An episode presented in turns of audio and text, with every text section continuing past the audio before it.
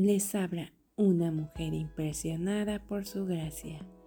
Y este es nuestro podcast del Ministerio Impresionadas por su gracia.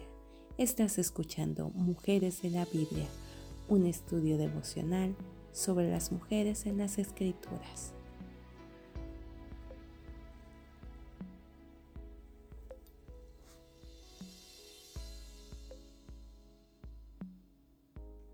Hoy hablaremos de María de Betania y estudiaremos su vida y su época.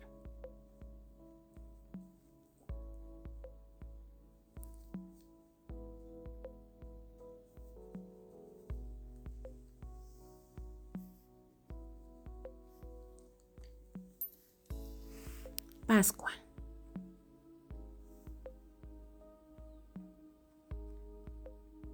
A todos los hombres judíos físicamente aptos y ritualmente limpios se les requería que asistieran a la celebración de la Pascua en Jerusalén. Lo mismo que a las otras dos fiestas religiosas anuales importantes, Pentecostés y la fiesta de los tabernáculos, Éxodo 23, 17 generalmente asistían acompañados por sus familias. En tiempos del Nuevo Testamento, época en que los judíos vivían por todo el mundo conocido, la mayoría de los hombres devotos asistían a estas fiestas siempre que les resultaba posible. Sin embargo, esto ocurría sola de vez en cuando.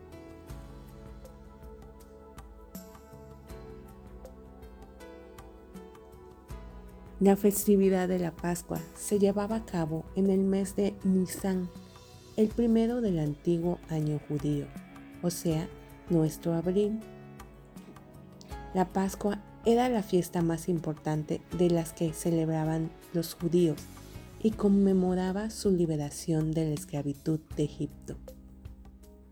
En aquella época, Moisés había ordenado a cada familia que matara un cordero sin mancha de un año.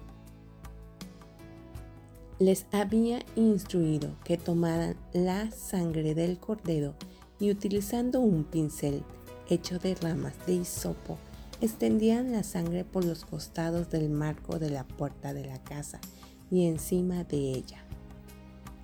Cuando la décima y última plaga llegó a Egipto, el ángel de la muerte entró solo a las casas en las que no se habían pintado con sangre las jambas de la puerta y mató a los primogénitos de cada familia. Cada hogar cuyas puertas estaban pintadas con la sangre fue pasado por alto.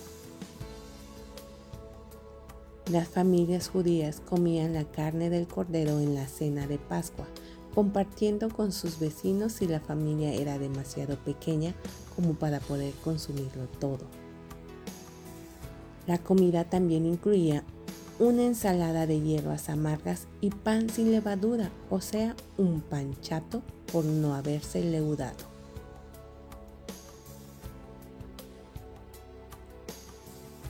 Antes de la fiesta de Pascua se revisaba a fondo la casa y se la limpiaba a fin de asegurarse de que no quedara en ella levadura que pudiera echar a perder el pan sin levadura.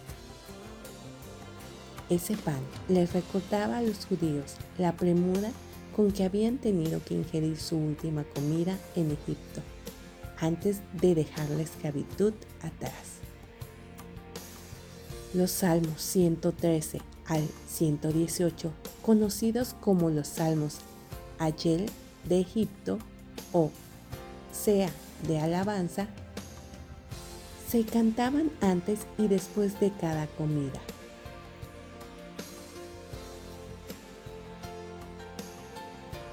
A menudo a lo largo de su historia, los judíos descuidaron la celebración de la Pascua, lo mismo que muchas de las otras fiestas religiosas que Dios había instituido.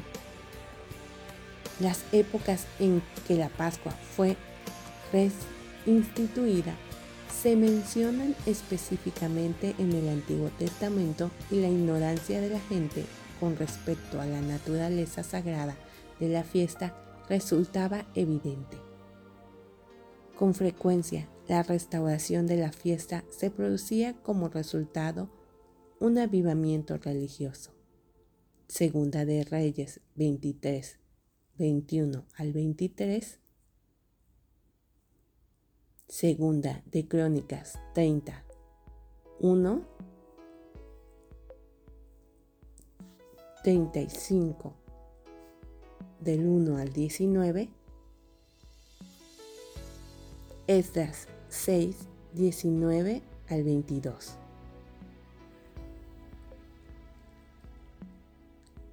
La última cena que Jesús comió con sus discípulos en la noche en que fue traicionado era la comida anual de la Pascua. Jesús le dio instrucciones específicas a varios de sus discípulos para que prepararan esa importante comida. Mientras él y sus discípulos se reclinaban junto a la mesa, Jesús le reveló que uno de los doce lo iba a traicionar y que sería crucificado. Con las palabras, este es mi cuerpo y esta es mi sangre, Él les dio una nueva comprensión y le confirió nuevo significado al Cordero Pascual.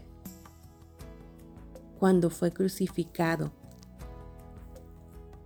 al siguiente día, él mismo se convirtió en el Cordero Pascual, el Cordero de Dios que murió en lugar de los pecadores condenados a muerte.